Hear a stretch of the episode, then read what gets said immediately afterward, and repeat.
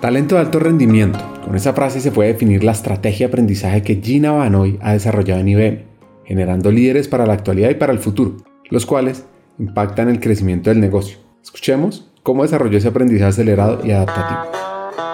Aprender mejor, más rápido, más seguro. Desaprender. Esta es una de las tres competencias clave para el futuro y es una llave maestra que tienen las áreas de talento humano para desencadenar el potencial del talento en América, el autoaprendizaje y el autodesarrollo. Este especial de Hackers del Talento son conversaciones con expertos en educación e información y con las personas que trabajan en entrenamiento y desarrollo en las empresas.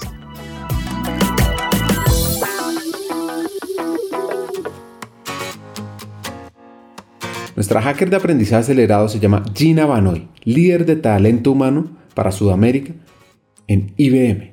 Más de 20 años en esta compañía estadounidense, con una pasión por formar líderes del futuro. Esto me recuerda a la frase del famoso entrenador Vince Lombardi que decía, los líderes no nacen, se hacen, y se hacen de la misma manera que todos los demás, a través del trabajo duro. Yo creo que en algún momento empecé a preguntarme cuál era el propósito de mi vida y al final cómo podía yo empezar generar ese granito de arena que uno quisiera poner, ¿cierto?, en el corto tiempo de vida que tenemos en este mundo. Y realmente me di cuenta que recursos humanos era el camino, pensando más que todo en cómo, cómo puedo tal vez formar esos líderes del futuro que vayan a ser no solamente líderes de, de IBM, por supuesto, sino, sino del país. Y de alguna manera cuáles son esas habilidades como seres humanos que nosotros deberíamos formar en esos líderes para tener eh, un, mejor país. Y bueno, pensando en mi hija, ¿no? Entonces, em, por eso estoy en recursos humanos.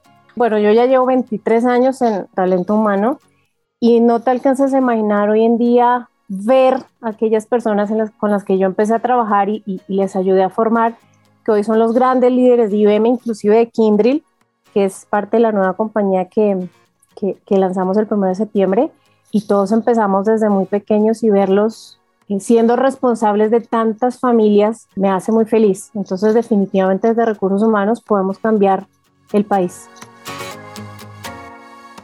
Ser libres no es hacer lo que queramos, sino actuar de la manera correcta ante las situaciones que se nos presentan. Para Gina esta frase encierra liderazgo empático e inspirador. Incluso nos recomendó un libro de Brené Brown, esa famosa escritora estadounidense, libro llamado El poder de ser vulnerable. Esta autora, de la cual soy gran fan, hay una charla en TED, muy fácil el nombre, El poder de la vulnerabilidad. Tiene 25 millones de visitas. Mira, hay dos que me encantan. Uno, no sé si has visto este libro, se llama Ética para para Amador, es de Fernando Sabater, y me encanta porque es casi que una guía de vida y guía desde el punto de vista de liderazgo impresionante. Justo ahora te mencionaba qué significa de alguna manera formar esos líderes hacia, hacia adelante. Y Fernando Sabater, en un ejemplo muy sencillo de cómo le está enseñando a su hijo a enfrentar la vida, explica cómo el ser libres no es hacer lo que queramos, sino actuar de una manera correcta ante las situaciones que se nos presentan. La importancia de ponernos en el lugar del otro y ver cómo, eh, qué sentiría, cómo nos sentiríamos si nos trataran de cierta manera, sea positiva o negativa. Y yo creo que ese es el mundo de hoy, ¿sabes, Ricardo? Porque la pandemia nos ha enseñado mucho eh, a que debemos tener organizaciones más humanas, líderes más humanos y de alguna manera conscientes de la realidad de cada uno para em, hacer que la gente se encuentre realmente con su propósito de vida en la organización. Y el otro, el otro libro que me encanta y la persona que admiro mucho es a Brené Brown. Ella es psicóloga estadounidense y lleva más de 10 años hablando y estudiando lo que es la vulnerabilidad. Y ella básicamente lo que dice es el, el, el valor y realmente el auténtico valor es, em, es aquel que nos dota ¿no? de esa capacidad para aceptar que somos imperfectos, que somos seres compasivos, somos amables, pero también con muchas cosas que aprender. Y eso también lo hemos transmitido a los líderes. No te alcanzas a imaginar esa conexión y ese engagement que se genera cuando yo veo a mi líder como una persona también vulnerable, una persona que aprende de mí, que aprendemos juntos y que al final es un ser humano. Entonces, eh, e, esos dos libros se, los recomiendo muchísimo, son espectaculares y como les digo, son más de, procesos de formación de vida, pero también de liderazgo y que podemos transmitir a nuestra gente con la que trabajamos. La característica de un talento de alto rendimiento es que se prepara día a día, no solo para los cambios que están sucediendo, sino para los que puede enfrentar en el futuro. ¿Anotaron ese hack? IBM, a través del, Institute of Business Value, sacó un estudio bien interesante a finales del 2019 en el que le preguntó a cientos de C-levels de diferentes industrias cuál era esa característica o qué veían ellos que era lo más importante en el proceso de crecimiento y de éxito de las organizaciones hacia futuro. Y el 88% de los C-levels mencionaron que definitivamente el, hecho de tener una fuerza de trabajo calificada, preparada y de alguna manera flexible en términos de aprendizaje era vital. ¿Y eso qué significa? Eh, hemos visto, y, el ejemplo clarísimo fue la pandemia que no la imaginábamos, pero de alguna manera estamos en una transformación extremadamente rápida, inclusive ya con el condimento de incertidumbre que no, no es nada cómodo para nosotros, pero esto está cambiando a velocidades increíbles. La característica fundamental del talento está eh, en la formación, en tener personas que respondan de manera ágil, súper eficiente a las nuevas dinámicas, a las nuevas demandas del mercado, que hoy en día aprendieron un skill, aprendieron una habilidad, pero resulta que en dos meses ya se necesita otra. Inclusive personas que se estén ya preparando para aquellas demandas que todavía no estamos teniendo, pero que vamos a tener. O sea, que podamos de alguna manera predecir lo que el mercado va a necesitar, que para eso se utiliza mucho el tema de inteligencia artificial. ¿Cuál es el objetivo uno nuestro como compañía desde el punto de vista de formación? Desarrollar, por supuesto, esos skills que hoy en día necesitamos que demanda el mercado, de, alguna manera eh, poder em, tratar de entender cuáles son esos skills que nosotros vamos a necesitar hacia adelante y tener profesionales que tengan esa capacidad de adaptarse y educarse de manera constante y rápida. Si no, va a ser muy difícil que nos podamos mantener eh, relevantes en el mercado. Hay dos tendencias que se están generando en el mundo del aprendizaje. El de autogestión el cual cada uno decide su línea de aprendizaje según sus pasiones y su propósito y sus retos laborales, y el otro es basado en un análisis, el cual determina qué competencias se tienen que desarrollar, qué competencias se encuentran con más brechas y en cuáles debo avanzar para obtener resultados extraordinarios. Estamos ya bajo un, proceso de formación casi que individual, estilo Netflix, es como, como la forma en que mejor lo puedo explicar, donde tú ves y te preparas en lo que consideras que necesitas al ritmo que tú necesitas em, y de alguna manera eh, a escala, dependiendo de las necesidades que cada uno dentro de la organización está teniendo por la demanda específica de su área. Eso, eso es lo, lo más importante. Lo otro, y lo hablamos hace un minuto, es todo el tema de predicción. Entonces, cómo a través de la inteligencia artificial y la analítica, empezamos a entender cuáles son las dinámicas de mercado y qué en qué cosas tengo que empezar yo a cambiar, tanto de skills hard como soft, para responder a la demanda que próximamente se, se viene. Otro tema súper, súper importante es que ya empiezan a generarse nuevos modelos de entrenamiento, ¿no? Eh, ese, ese proceso donde tú ibas a una sala, recibías información, además general, eran 20 personas en una sala, una temática por lo general le aplicaba el 10% de la población que estaba participando en esa sesión. El resto, pues algo aprendió, se divirtió un ratico, pero realmente no, no, no con la profundidad que necesitamos. Entonces, hay otros modelos de educación, individualizada, como hablamos al comienzo, pero también a través de, eh, por ejemplo, credenciales digitales, donde aprendes eh, de manera individual, aprendes con equipos de trabajo de manera virtual Inclusive hay una cosa que se llama ahora peer-to-peer learning, donde también vas aprendiendo no solo de tus líderes, sino de tus compañeros de trabajo en ciertas especialidades y donde de alguna manera em, se comparte conocimiento y experiencia, que es súper vital. Ojo a este hack. Necesitamos tener una cultura de aprendizaje flexible y colaborativo. Todos tenemos algo que aprender y enseñar.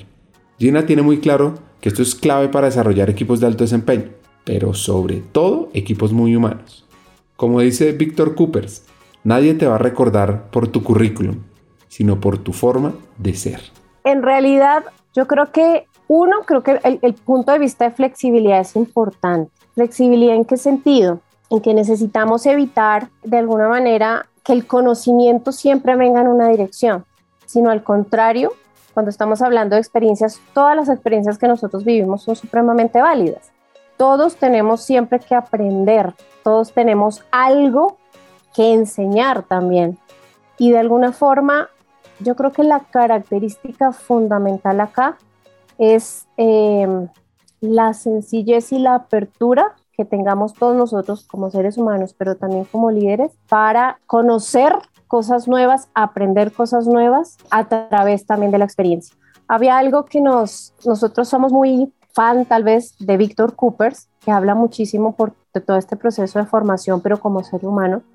Y hay algo que a mí me encantó en una charla que, que tuvo con nosotros hace un tiempo atrás, donde decía, busca que nadie se acerque a ti sin que al irse se sienta un poco mejor o más feliz. Y yo creo que ese es, ese es parte de todo el ejercicio experiencial, ¿no? Que cuando tú estés compartiendo con una persona, estés escuchando a alguien, independientemente de quién sea la persona, aprendas de esa persona y que esa persona em, sienta que es un ser especial, importante y se vaya feliz en todos los sentidos. Estamos en una era de incertidumbre. Por eso, desde el aprendizaje debemos generar flexibilidad, innovación, control emocional y agilidad. Esto me recuerda que existe un estudio el cual afirma que las empresas que forman a sus colaboradores mejoran un 35% su productividad. Esa misma que persigue Gina en IBM. Lo primero, sin duda, hay que apalancarse en la tecnología. Definitivamente, la tecnología te abre un mundo de conocimiento impresionante, no solo desde el punto de vista de lectura, sino te genera un networking que es supremamente importante para seguirse también formando.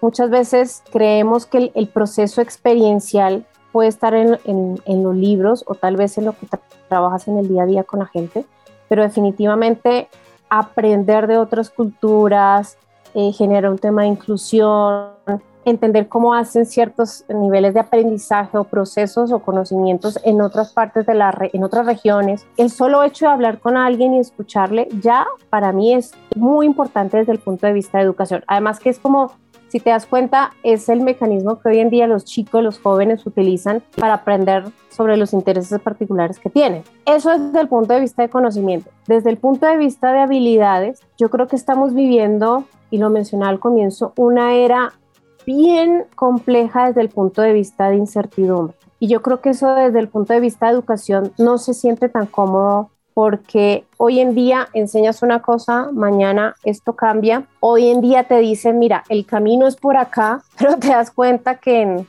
un mes te dicen, oye, ya el camino no es, no es por allá, no es por acá.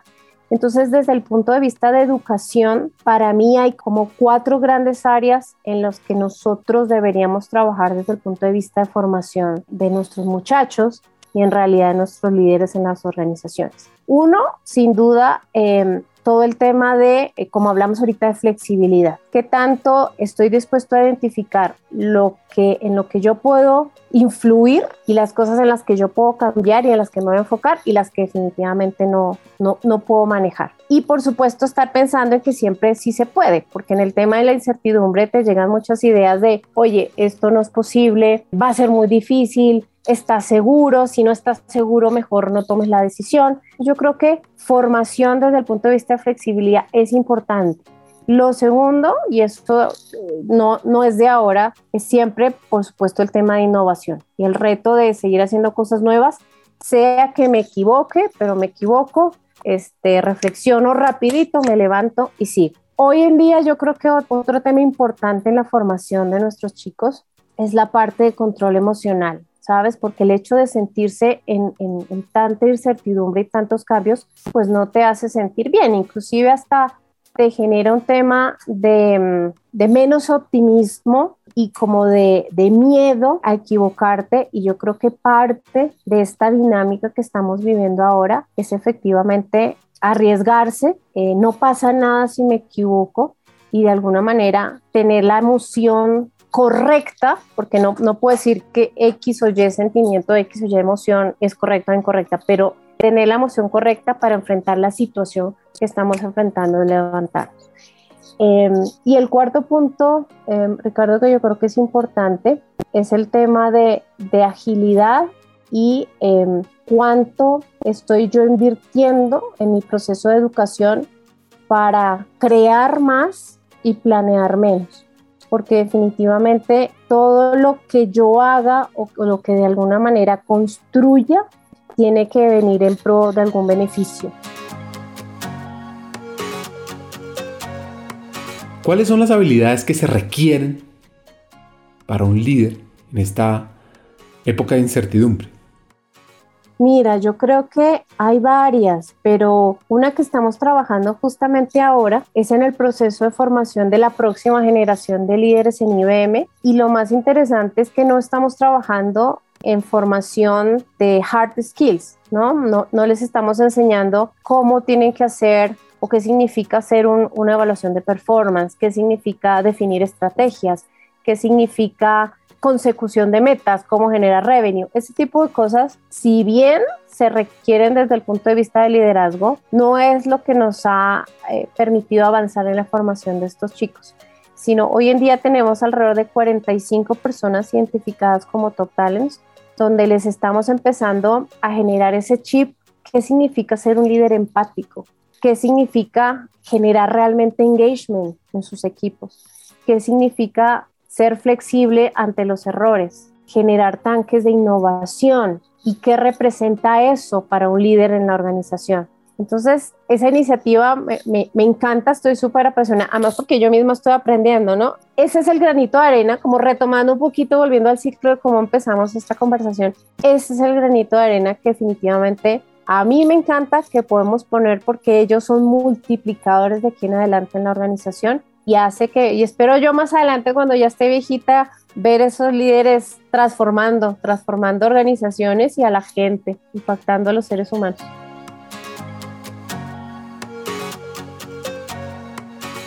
Para cerrar, unos hacks clave para hacer que talento humano logre resultados extraordinarios, fuera de serie, memorables. Entre ellos, la esencia del ser humano. La esencia del ser humano en soñar y en ser ese motor para hacer crecer su vida. De no tenerle miedo a abordar los retos, sino tenerle miedo a estar todo el tiempo en la zona de confort. Te diría dos cosas. Una, creo que nunca la esencia del ser humano está en soñar y está en ponerse metas a corto o a largo plazo que son el motor que todos los días no te levanta para hacer cosas cosas lindas. Entonces uno, nunca dejar de soñar y eso lo hemos replicado mucho con nuestros chicos que siendo tan chiquitos en la organización ya hacen cosas impresionantes y, nos llevan años luz desde el punto de vista de conocimiento y han hecho cosas que yo en mis 23 años de carrera en IBM no logré y estos muchachos lo hicieron en dos años, lo cual me, me parece increíble, pero porque ellos sueñan y porque no le tienen miedo a nada. Creo que le tienen miedo a quedarse en zona de confort. Entonces esa es mi segunda recomendación. En la medida en que uno sienta que está en zona de confort y ya no empieza a sentir esas maripositas en el estómago que le da uno cuando está aprendiendo cosas nuevas, hay una alarma que, se prende y hay que salir rápido de ahí, porque es muy fácil quedarse y bueno, se pierde un poquito el sentido a, a nuestra vida y a nuestro trabajo. Conversar con Gina en este especial de aprendizaje acelerado es fascinante. Aquí van mis tres hacks. Uno, necesitamos tener una cultura de aprendizaje flexible y colaborativo. El aprendizaje social hay que impulsarlo y todos tenemos algo que aprender y enseñar. 2. La característica de un talento de alto rendimiento es que se prepara día a día, no solo para los cambios que están sucediendo, sino para los que vienen a futuro. Y 3. Nunca dejes de soñar. Es necesario arriesgarse, retarse y salir de esa zona de confort. Hasta un siguiente episodio, sigamos hackeando el talento.